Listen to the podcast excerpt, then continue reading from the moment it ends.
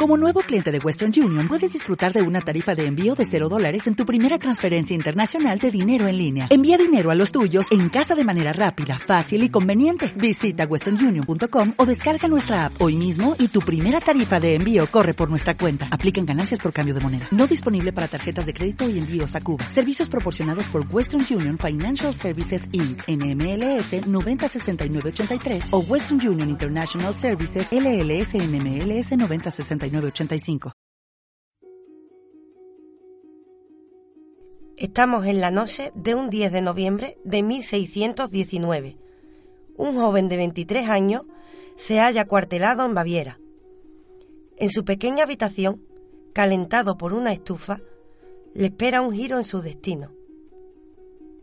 En esa noche ocurrirá el acontecimiento más importante de su vida aquel que le invitaría a descubrir los fundamentos de una filosofía admirable. El día había sido complicado, había comido poco y llevaba meses sin probar el alcohol.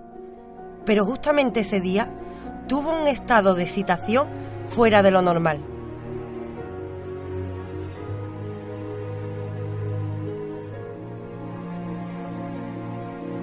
No podía dormir a causa del exceso de trabajo intelectual. En ese agitado duerme vela, desde el mundo de los sueños, le llegarían tres visiones.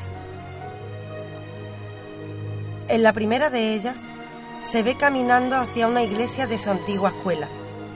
El viento le impide caminar y lo arrastraba contra la pared del templo. En el patio, alguien le invita a comer un melón maduro en la siguiente de las visiones, sintió y escuchó el crepitar de un rayo, y que su cuarto era inundado por una lluvia de fuego. En la tercera de las visiones, se encuentra en una extraña estancia. Delante tiene un diccionario y un libro de poemas. En uno de los poemas reconoce un verso de Asonio. ¿Cuál será el camino que seguiré en mi vida? De repente, un desconocido entra y le ofrece un libro con dos palabras, sí y no. Nuestro protagonista entiende que los primeros sueños pertenecen al pasado y el tercero le está indicando su futuro. Se siente destinado a convertirse en filósofo. Cree que el sí y no indican la posibilidad de diferenciar la verdad de la mentira a través de un método adecuado. Se puso la semilla de una filosofía cuyos ecos llegan a nuestros días. Se sintió destinado a ser filósofo. Nació el genio René Descartes.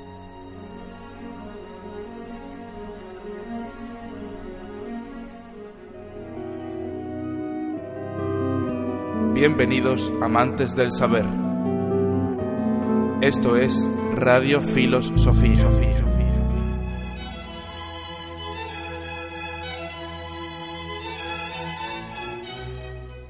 Y ahora sí, como siempre hacemos en cada programa, llega el momento en el que tenemos que conocer el contexto biográfico e histórico de la figura de René Descartes, nacido en La Haya, en Turena, en 1596, territorio francés. Su madre falleció al año de que él naciese, así que se educó exclusivamente bajo los auspicios de su padre y fue educado en un colegio jesuita de importante fama en la época conocido como La Fleche. Eh, Descartes va a estudiar filosofía según la escolástica tradicional y sin referencia a los descubrimientos de la ciencia natural moderna. También sabemos que René Descartes estudiaría medicina y se licenciaría en Derecho. Eh, a los 18 años sería cuando abandona el colegio y va a París, donde decide aprender el gran libro del mundo. Toda la ciencia que él aprende en este colegio que hemos mencionado de la Fleche le parece sin consistencia, dudosa. Solo se queda con la lógica y con la matemática, que es lo que él considera que tiene evidencia y certeza, pero en cambio no tiene utilidad para el conocimiento de la realidad según el pensamiento de René Descartes. Sería soldado en 1618 y participaría, como nos ha dicho antes Raquel, en una guerra guerra, de lo que hablaremos en el contexto histórico, eh, la guerra de los 30 años, guerra de religiones muy importante en todo el contexto de René Descartes. Y dentro de este contexto bélico sería donde sufriría los tres sueños que nos ha comentado Raquel maravillosamente en la introducción a este programa. Poco más tarde, como decíamos, él no encuentra exactamente la manera en la que tiene que desarrollar la filosofía y se da cuenta de que de lo que precisa es de un método unificado y ese libro precisamente lo que surgirá de ahí será el discurso del método. Después de publicarlo su fama se extiende por toda Europa y una de las personas que más lo va a admirar es la reina Cristina de Suecia. Esta, lo que le dijo a Descartes, la única condición para recibir toda eh, la información filosófica que él pudiera darle era que tenía que recibir las clases a las 5 de la mañana. Esto, sumado al duro invierno sueco, sería lo que acabaría produciendo, según nos han contado los libros de historia, que René Descartes acabase falleciendo a la edad de 53 años debido a una neumonía. Y ahora, como decíamos, retomamos con el contexto histórico. Os comentábamos que una de las cosas fundamentales que tenemos que tener en cuenta es que se estaban produciendo en Europa una guerra de religión. En la zona en la que vive Descartes, en Francia, bueno, también acabaría viviendo en Países Bajos, en Suecia, como he comentado, también en Alemania, había varios conflictos. Podemos eh, enumerar dos principales, que serían la guerra de los 80 años, que enfrentaba a Países Bajos con España, y la guerra de los 30 años, en la que el principal eh, país que estaba envuelto era Alemania y también, bueno, en general todo el Sacro Imperio Romano Germánico. De hecho, Descartes, cuando participa en este conflicto, en la Guerra de los 30 años, lo hace del bando de Maximiliano I de Baviera, quien estaba intentando mantener Baviera católica por contra al resto de Alemania, que ya se encontraba siendo protestante. Y bueno, como sabemos, Baviera es el único territorio en toda Alemania que a día de hoy sigue manteniendo ese catolicismo y ha conseguido preservarse del protestantismo, al menos de la manera en la que a ellos les hubiera gustado. Igualmente, mientras tanto, lo que estaba ocurriendo en Francia es que eh, protestantes y católicos se estaban enfrentando en diversos conflictos con paz sellada en distintas ocasiones que en realidad nunca llegaba a ser absoluta. Enrique de Navarra, que era protestante, acabó casándose con Margarita de Valois, y esto sería lo que haría que Enrique de Navarra pudiera convertirse en Enrique III. Seguimos teniendo guerras de religión continuamente en Francia hasta que Enrique III sería asesinado y lo seguiría en el trono su hijo Enrique IV. El punto de inflexión en todos estos conflictos va a ser la paz de Westfalia. Esta paz acaba con todas las guerras de religión y sería la que dejaría en paz de una vez por todas a católico y protestante. Aun así, Francia seguiría en guerra contra el territorio español. De todo esto, lo que acabamos obteniendo es que los Borbones se van a hacer con un lugar de suma importancia ya no solo evidentemente en Europa, sino que sabemos también que acabarían tomando territorios pues de las Indias, como se denominaban, lo que sería América, y haciendo de España un imperio tal y como lo llegamos a conocer años más tarde a través de la figura de, por ejemplo, Felipe IV. Y hasta aquí podemos hablaros del contexto histórico, del contexto biográfico, y ahora sí llega el momento que estabais esperando. Con todo esto conocido, tenemos que entrar de lleno en la filosofía de René Descartes, tenemos que entrar a conocer ese método y ese, como él mismo lo denominaría, discurso del método.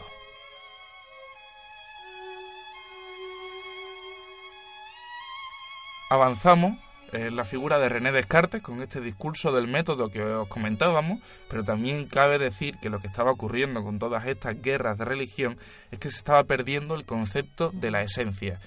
Descartes es una persona que desde pequeño se estaba cuestionando todo, de hecho su padre ya lo llamaba el pequeño filósofo y ciertas afecciones que tenía heredadas de su madre le hacían que en los días de invierno no pudiese asistir a clases, se quedaba en la cama pensando, meditando.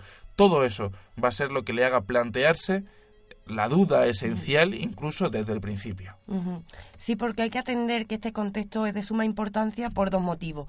Uno de ellos es que el mismo Descartes, como hemos dicho, participa en la guerra porque tiene tantas dudas de todo lo que ha aprendido que en realidad al principio de su vida no sabe bien qué camino tomar.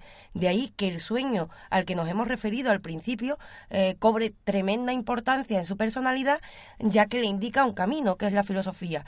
Él en principio tiene dudas sobre todo, pero es que además el contexto eh, histórico al que nos referimos, con tanta lucha de religión, eh, lo que se provoca es un escepticismo general en la sociedad pero no un escepticismo tal y como lo entendemos hoy acerca del conocimiento de una manera simple, sino que aparece la incertidumbre sobre los saberes y sobre una esencia de las cosas, ya que la disputa sobre si tu religión es la verdadera o la mía hace que nos preguntemos por el trasfondo de la misma.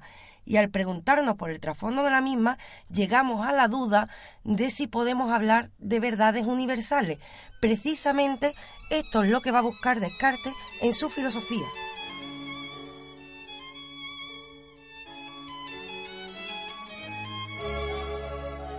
Y es que, como hemos dicho, existía la duda de si hay un conocimiento universal, es decir, que nos valga para todos. Pues bien, este eh, hombre que era desde pequeño un niño inquieto que se preguntaba por todo, persigue precisamente esa pregunta y caerá en la cuenta de que algo que tenemos en común todos los seres humanos es precisamente nuestra capacidad de raciocinio, es decir, la razón pertenece a todos los seres humanos, con lo cual ella será la que nos pueda dar ese conocimiento universal que valga para todos, al menos según a juicio de Descartes. De igual forma, nos dirá de que si es común que todos tengamos esta capacidad racional, también deberá haber un método que nos ayude a todos por igual a sacarle el mejor partido y a través de ella llegar a un conocimiento eh, válido para todos. Por toda esta necesidad que nos está comentando Raquel, es por la que René Descartes eh, se ve la necesidad de crear ese método, ese método que todos conocemos y del que vamos a hablar en este programa.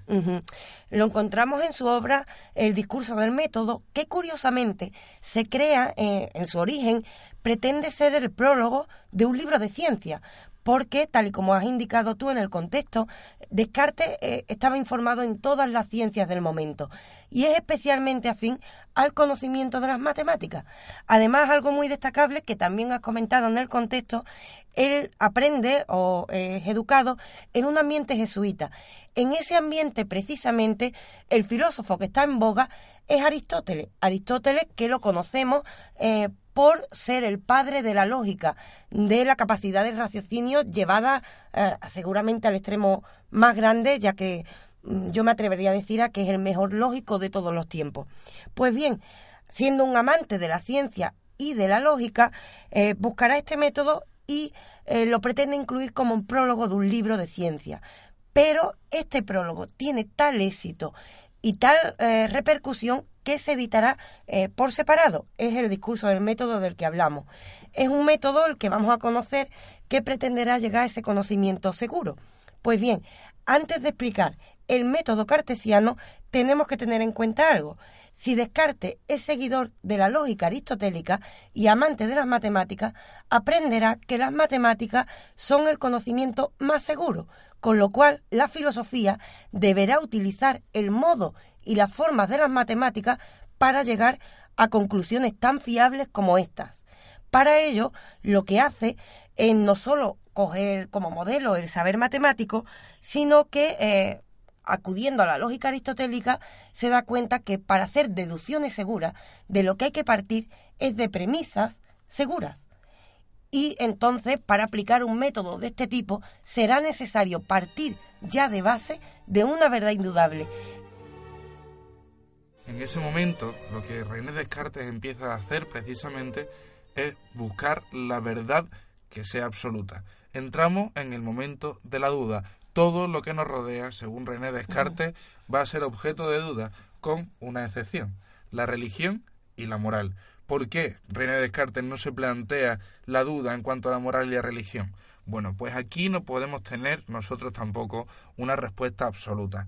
Puede ser que él, siendo ateo, fuese cobarde por todo el contexto que le rodeaba y no diese el paso de también dudar sobre la moral y la religión.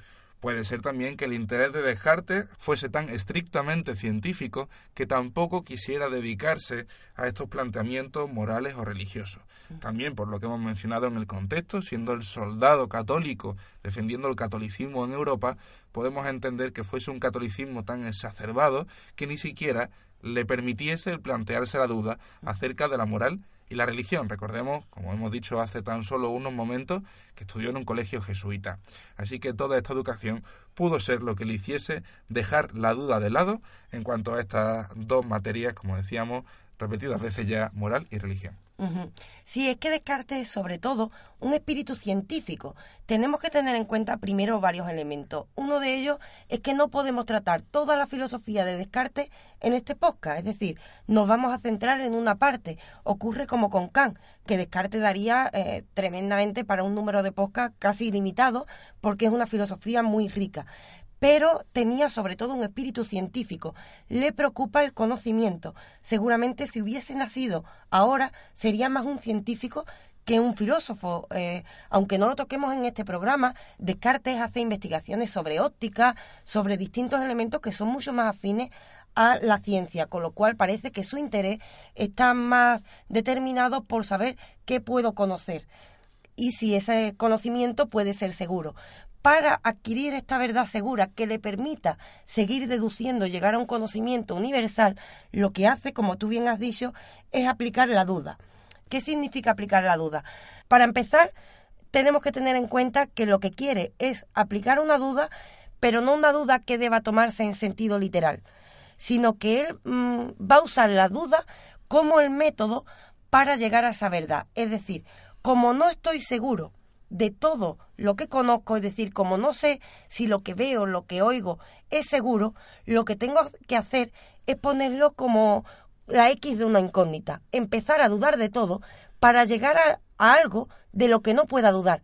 Cuando llegue a algo de lo que no quepa dudar, entonces habré encontrado mi primera verdad que me permita aplicar el método del conocimiento.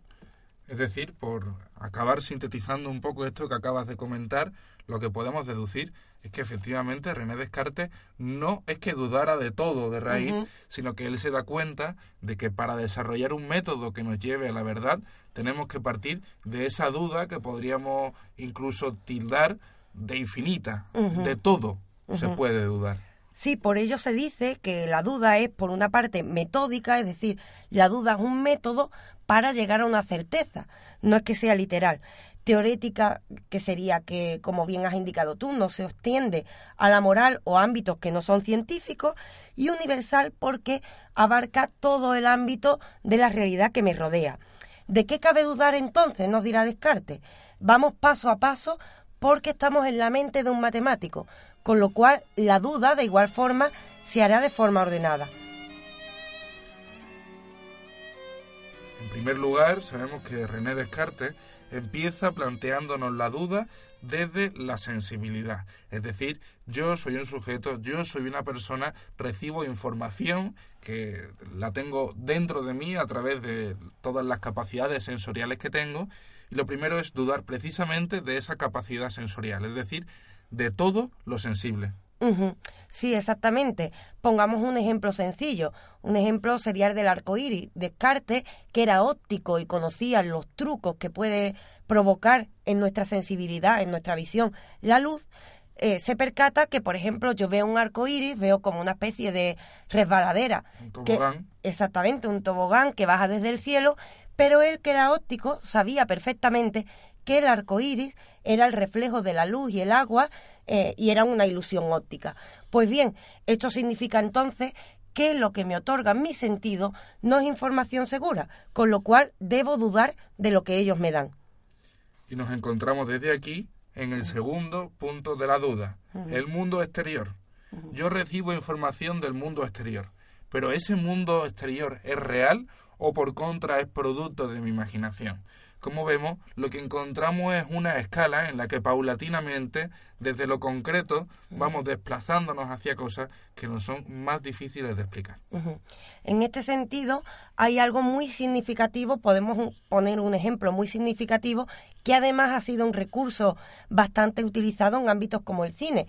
y sería preguntarnos, yo estoy viendo una realidad en este momento, en este mismo instante, seguramente el oyente también. ¿Cómo sabe si está dormido o despierto? ¿Está seguro de que esa realidad que se le está presentando no es producto de su imaginación, de su inconsciente, de su sueño? ¿Está seguro de que la realidad es tal y como se le está presentando? Como no estamos seguros de la distinción, por ejemplo, entre vigilia y sueño, cabe dudar también del mundo externo como producto de una proyección mía, con lo cual este tampoco será la fuente de conocimiento seguro. Me parece sumamente curioso la cantidad de filósofos, y muchos de ellos también los hemos tratado en nuestros, en nuestros podcasts, en nuestros programas, que se plantean la duda de si estoy viviendo en vigilia o en sueño. Es una duda sumamente extendida en el pensamiento histórico y sin lugar a dudas Descartes tampoco podría escapar de esta duda antes de encontrarse con la tercera, con el tercer problema, el tercer escalón, que sería la duda de la razón. Ya después de percibir el mundo sensible, de darnos cuenta de lo que es el mundo exterior, llega el momento en el que tenemos que, a través de nuestra capacidad de raciocinio, eh, determinar cuál es o qué es, mejor dicho, exactamente la verdad. Ya hemos dudado, eh, como has dicho, de nuestra capacidad sensitiva, es decir, de lo que oigo, de lo que veo. Hemos dudado del mundo externo. Falta dudar de la razón, porque Descartes, como hemos dicho al principio, aunque sabe que todos los seres somos racionales, también sabe que todos nos podemos equivocar, con lo cual cabe dudar de mi propia capacidad de raciocinio, pero por si esto fuese poco, lleva esta duda al extremo y nos pone que esto daría para otro programa, pero lo podemos decir a grandes rasgos, nos pone el, ejemplo conocido como el genio maligno. ¿Qué significa esto? Él nos pone en el caso hipotético de que un genio maligno esté manipulando la realidad y me haga creer que los argumentos que yo creo racionales son válidos cuando no lo son. Pongamos un ejemplo mucho más sencillo, pasándolo al siglo XXI, para que lo entendamos. Eh, si trasladáramos esta duda a la actualidad, sería como decir cómo sabemos que no somos los personajes de un videojuego y que hay un niño manejando nuestras vidas, creemos que pensamos por nuestra propia capacidad, pero en el fondo estamos programadas. ¿Cómo sabemos eso?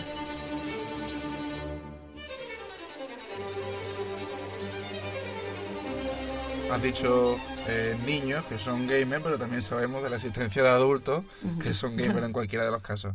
Y eh, todo esto del genio maligno nos puede sonar del cine y nos va a sonar de películas como el show de Truman, por ejemplo, en la que recordemos que Jim Carrey, que es el que está interpretando al protagonista de la película, vive en una realidad que está dirigida precisamente por un director que hace que su vida sea una mentira absolutamente y nos va a sonar también de otras películas.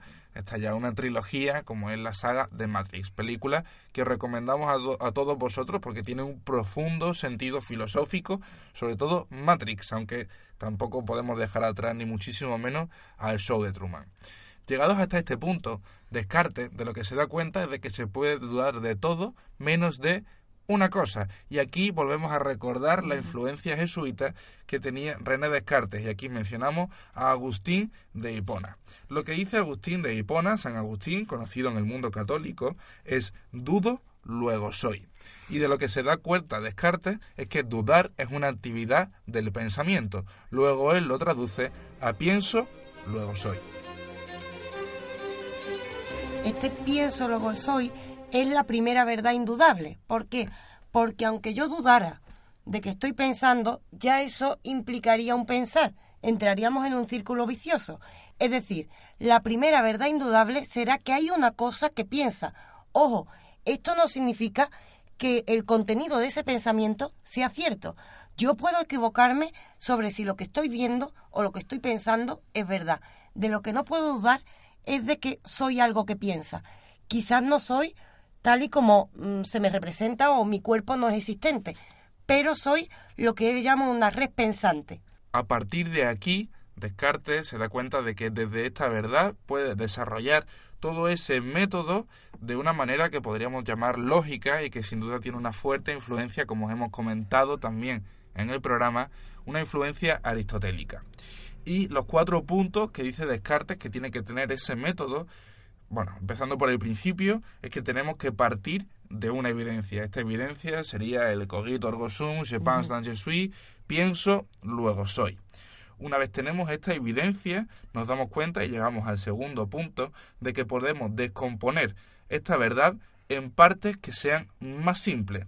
Y desde esta parte simple pasamos al tercer punto, que sería ir a lo complejo desde eso eh, que hemos llamado simple. Es decir, esto se llamaría síntesis, según el propio René Descartes. Y lo último, lo que no nos puede faltar, teniendo en cuenta también la mente matemática de Descartes, es que tenemos que comprobar que lo que hemos averiguado como una verdad efectivamente lo es. Sí, y además Descartes no se queda solo en exponer qué hay que hacer, sino que aplicará este mismo método que está diciendo a su propia filosofía. Es decir, hemos dicho que la primera base del método es tener una verdad indudable, que para Descartes, por cierto, tiene la característica de ser clara y distinta. Esto significa que no cabe duda. Ya tiene él su primera verdad indudable, que es precisamente el cogito ergo sum. Pues bien, el segundo paso hemos dicho que significa que vamos a descomponer eh, lo que sea posible las consecuencias de esa verdad para poder ir deduciendo a partir de ella el conocimiento. El mismo Descartes lo hace. Al tener esa verdad dice, soy una cosa que piensa, de acuerdo, pero pienso en cosas, tengo ideas, no sé si estas son ciertas, pero estas son el contenido de ese pensamiento, con lo cual vamos a descomponer poco a poco y aplicar su método y llegar a la conclusión de que el pensamiento además tiene cierto contenido. Hay que averiguar si este contenido es fiable o no lo es. Lo que encontramos aquí entonces son los tipos de ideas en el cogito. Y aquí el primero, el primer tipo de idea que, del que nos habla Descartes es de eh, los juicios físicos, que son los que aluden a lo externo. Es decir, lo que encontramos aquí es una idea adventicia. La idea adventicia es aquella idea que proviene del mundo que me rodea, aquellas ideas que, por cierto, hemos puesto en duda al principio de aplicar la filosofía de Descartes. Es decir, si yo digo esto es rojo o digo estoy viendo un vaso, esta eh, idea que aparece en mi mente proviene de un mundo aparentemente externo. Son ideas adventicias porque vienen de fuera, pero sabemos que todavía de ella cabe dudar. Y seguimos con la duda. Y vámonos a la segunda idea en el cogito. Y aquí hay una palabra que me parece fabulosa para describirlo, que la has utilizado tú antes en lo que preparábamos el programa, y era unicornio. Me quedo con eso. Con lo que estamos en realidad, en palabras de Descartes, sería con la idea ficticia. Es decir, hay una serie de ideas que son producidas directamente por mi imaginación, como sería el caso de un unicornio que sé que no existe, pero que soy capaz de proyectar a través de mi propia imaginación. Y tanto es así que la proyectamos nosotros que eh, sabemos que la filosofía de Descartes está ampliamente desarrollada, es decir, nosotros estamos resumiendo muchísimo, pero estas ideas ficticias a las que alude son precisamente eh, fáciles de detectar porque suelen ser la mezcla de cosas que vemos en el mundo exterior. ¿Qué es un unicornio? La mezcla de un caballo con, por ejemplo, un rinoceronte, con algo con cuernos. Es decir, estas ideas ficticias son una construcción de mi mente. Están en mi mente, pero de ellas o de su validez también cabe dudar. Y por fin llegamos al tercer punto de los tipos de ideas de Descartes. Y ahora llegamos a las ideas innatas. Y en estas ideas innatas, Descartes se va a plantear que tiene una serie, como decimos, de ideas que son que preceden incluso a la propia esencia del ser humano y estas ideas serían la de la perfección y la de lo infinito. Aquí de nuevo entra la figura de Dios. Sí, porque eh, nos hemos dado cuenta de que él está analizando en, primer, en primera instancia el contenido del pensamiento. Hemos visto que el pensamiento tiene unas ideas que provienen del mundo externo, tiene otras ideas que provienen del mismo, es decir, las ficticias, las que nos inventamos. Pero hay otro tipo de ideas que no sabe explicar esas que, a las que hace referencia, como la de la perfección y la de la infinitud. ¿Por qué? Porque Descartes se llega a decir a sí mismo, tengo la idea de perfección. ¿Qué hay perfecto en mi vida? Yo no soy perfecto.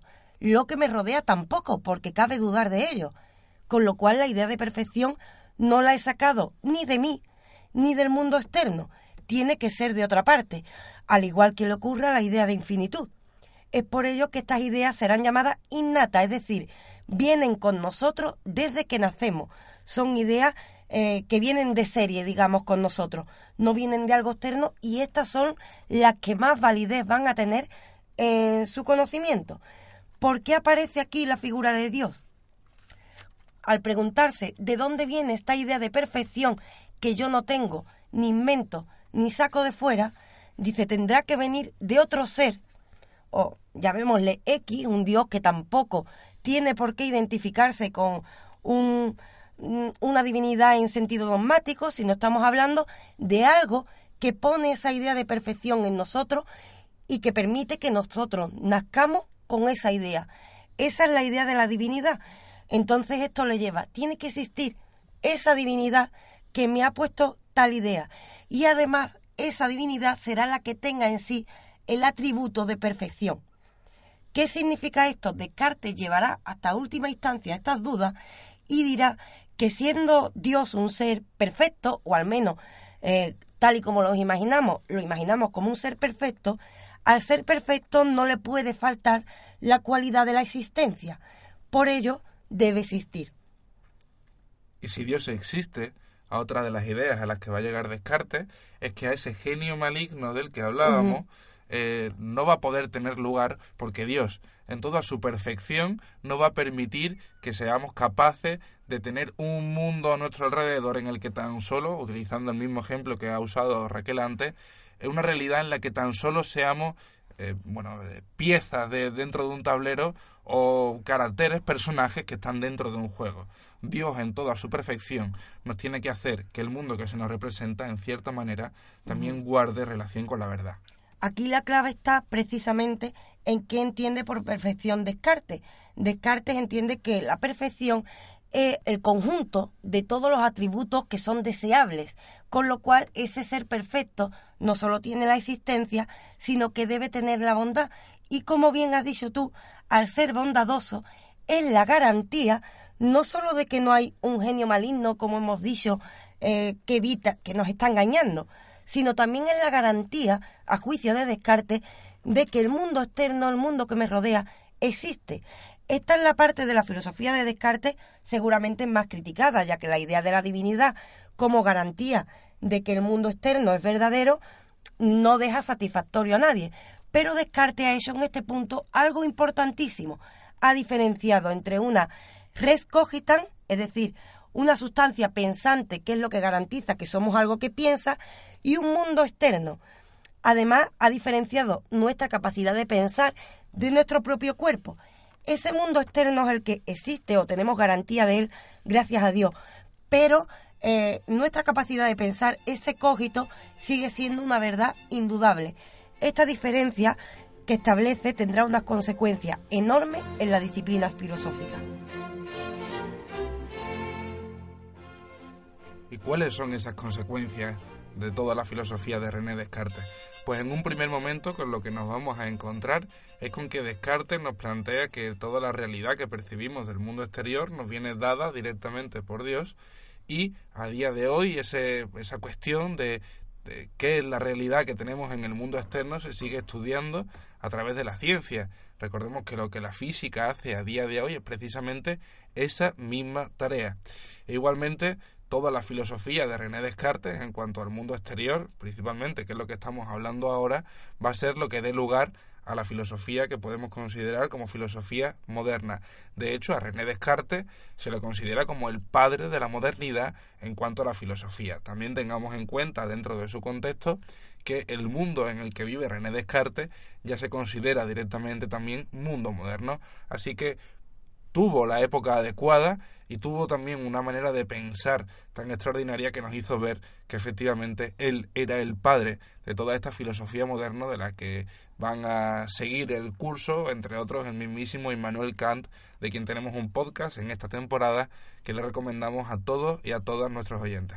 Sí, es que hay que tener en cuenta un ámbito importante, aunque la divinidad hoy en día no nos sea satisfactoria para explicar realmente la realidad externa, lo importante es que, aunque no aceptáramos la divinidad como garantía de la existencia del mundo, el problema sigue vigente. Es decir, sigue siendo válida las preguntas que hace Descartes y por ello determina eh, toda la filosofía que viene detrás.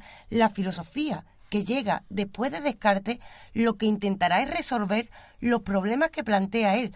Provoca una auténtica revolución no solo en la forma de hacer filosofía, porque como hemos visto, la ha sistematizado para que tenga una forma más afines al ámbito científico, con lo cual ya esto le provoca eh, una verdadera revolución en la forma eh, de la disciplina y hace que se le bautice como el padre de la filosofía moderna. Pero es que además aunque no nos resultase satisfactoria esa respuesta, las preguntas siguen sin respuesta, siguen siendo trabajadas, con lo cual mm, la senda de Descartes llega hasta nuestros días.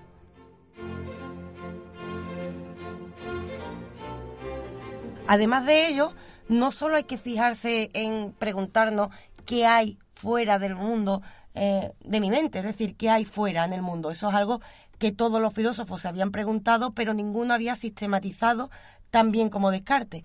Lo importante de Descartes, sobre todo, es cuando llega la pregunta entre la relación entre la sustancia pensante que soy, es decir, entre una mente que soy y mi cuerpo o lo que está fuera. ¿Cómo relaciono ambos ámbitos? Aquí es donde surge uno de los problemas más acusados y que llega incluso a los estudios de la neurociencia en la actualidad. Es decir, Ahora le toca el problema de resolver la relación entre mente y cuerpo, un problema que anteriormente se trataba como alma y cuerpo. Pues bien, él aplica una visión completamente moderna y cambia eh, la perspectiva. Descartes, como se corrige a sí mismo constantemente porque es un verdadero espíritu científico, pondrá una solución que tampoco es satisfactoria, pero nos señala un camino importante. Y es que Descartes dirá, que la relación entre mente y cuerpo se da en lo que llama glándula pineal. La glándula pineal, para que lo sepan nuestros oyentes, es una parte muy pequeña del cerebro que hoy en día aún no sabemos eh, con seguridad para qué eh, está en el cerebro, no sabemos todas sus funciones, el cerebro todavía es un ámbito muy desconocido para nosotros, pero por lo que sabemos sí podemos afirmar que ro, es decir, la mente no se puede reducir a una parte tan pequeña del cerebro y ni siquiera a una más grande. Es decir, la mente no responde solo a una parte del cerebro. Del cerebro hablamos en una actividad constante y hay que tomar en cuenta toda la actividad en su conjunto. De acuerdo, fallo descarte, pero hizo algo importante. Desapareció el problema alma-cuerpo y apareció el problema mente y cuerpo señalando al cerebro. Hoy en día la neurociencia intenta eh, bueno, la neurociencia y la filosofía de la mente intenta resolver este problema y aún no lo hemos hecho. Es decir, no podemos acusar de Descartes a que no, no nos da respuestas porque ni siquiera nosotros las tenemos. Lo comentábamos hace un momento que la senda de Descartes iba a ser andada por muchísimos filósofos y desde luego, como podemos comprobar, no queda ahí la cosa. Podemos descubrir de que aún a día de hoy tenemos muchas preguntas que responder de las que René Descartes nos dejó formuladas durante su vida. Sí, y además como no lo podemos desarrollar al completo, pero sí podemos decir que en la filosofía de la mente, además, a partir de aquí, se crean dos tendencias principales para explicar la relación entre esta mente y el cuerpo. La primera de las tendencias es hija precisamente de la senda de Descartes, es el dualismo. ¿Dualismo qué es? Dualismo sería decir que mente y cuerpo no son lo mismo, pero que hay una relación entre ambas. El problema está en definir qué tipo de relación hay entre, entre las dos. Y otra tendencia que intenta escapar del problema que nos plantea Descartes es lo que llamamos monismo. Monismo es decir que la mente y el cerebro son exactamente lo mismo. Es decir, que la mente es inexistente y que todo se reduce a impulsos eléctricos de nuestro cerebro. No obstante, esta tendencia también se enfrenta a la problemática de explicar cómo ocurre eso, ya que los propios neurólogos saben que lo que hay ahí es actividad cerebral, no hay ideas. ¿Cómo se da lugar la idea? Ambas tendencias, que no son las únicas, pero son las principales, se enfrentan aún a día de hoy a numerosos experimentos e investigaciones por parte de la filosofía y de la neurociencia y ninguno las resuelve. Comentando tendencias, igualmente encontramos una tercera que a día de hoy se conoce como emergentismo y esta corriente lo que nos dice es que la actividad neuronal se organiza permitiendo que surja a la mente. Pero de nuevo nos encontramos con la misma problemática que estaba comentando Raquel hace un momento. No tenemos pruebas concluyentes acerca de nada de esto. Así que no nos queda otra opción que seguir andando el camino trazado por René Descartes. Sí, seguir sus preguntas y además curiosamente el emergentismo que has nombrado es una corriente más actual, no es la única, hay otras tendencias, pero es una corriente que ha satisfecho a, a muchos profesionales de, la filosofía de la mente y del ámbito científico porque intenta naturalizar la mente, es decir, decir que como producto de la actividad neuronal se da eh, la mente, pero estamos otra vez en lo mismo, dando vueltas como un háster en una, en una rueda. En el fondo estamos persiguiendo toda la filosofía posterior está persiguiendo las dudas que hemos planteado en este problema, las dudas que son hijas de la inquietud de René Descartes.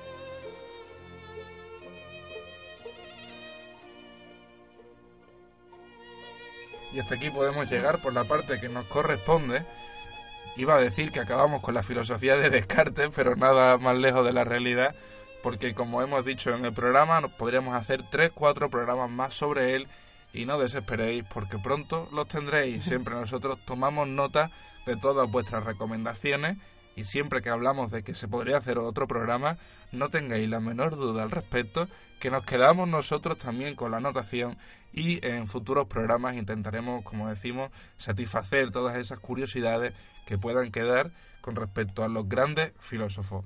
Igualmente, como comentábamos la semana pasada, ya os podéis suscribir a nuestros podcasts en iVoox, donde guardaremos los mejores programas para que los podáis escuchar aquellos que nos queráis ayudar con vuestra aportación y eh, dentro de todo ese contenido extra que os vamos a ofrecer también vais a tener algunas ampliaciones que vamos a hacer de los podcasts que vamos realizando con el objetivo de que podáis completar eh, el mayor número de información posible.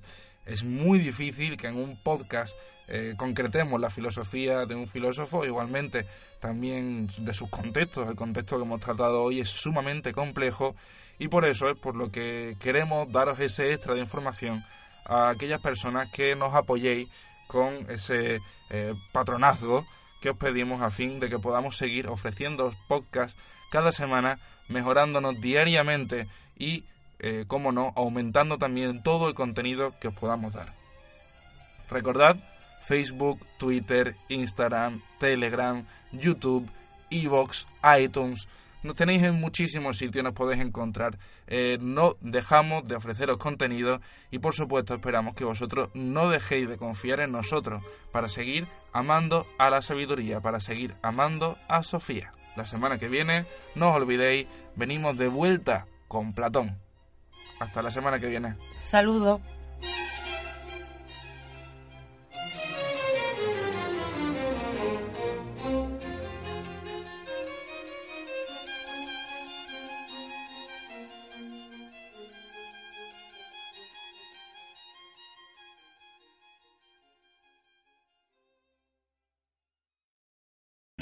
O'Reilly Auto Parts puede ayudarte a encontrar un taller mecánico cerca de ti. Para más información, llama a tu tienda O'Reilly Auto Parts o visita oreillyauto.com. Oh, oh, oh